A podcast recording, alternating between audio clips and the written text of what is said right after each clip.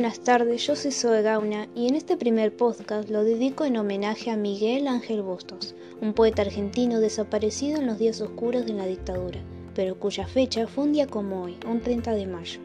Miguel Ángel Ramón Bustos, Van Joker, o Joker como se pronuncia porque es alemán, nació en Buenos Aires el 31 de agosto de 1932. Estaba casado con Iris Enriqueta Alba, Y tienen un hijo llamado Emilio Bustos. Era docente en la Facultad de Filosofía y Letras en la Universidad de Buenos Aires, antropólogo y militante del Partido Revolucionario de los Trabajadores.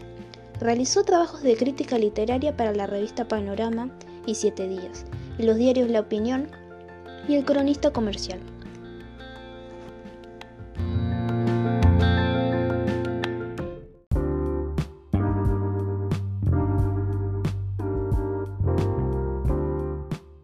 Entre 1952 y 1956 estudiaría varios idiomas, entre ellos el inglés, francés, alemán e italiano. Cursaría hasta tercer año filosofía y letras.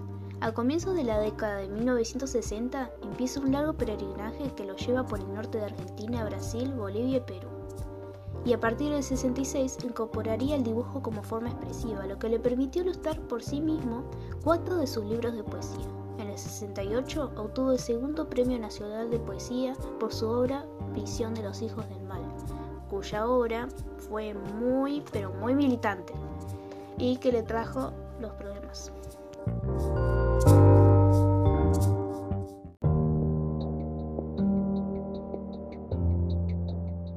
Un poema suyo sería este. Si en la noche inmóviles policías sujetan perros de boca en pierna, yo tiemblo. Quiero alejarme y no puedo como en sueños. Entonces alzo la mano a mi pecho el traspasado. No sea que a lo lejos, entre selvas de huesos y aliento, salga el aullido de aquel que devora mis entrañas, y aullando prolongue en los perros guardianes un odio en silencio y dientes que por milenios me persigue.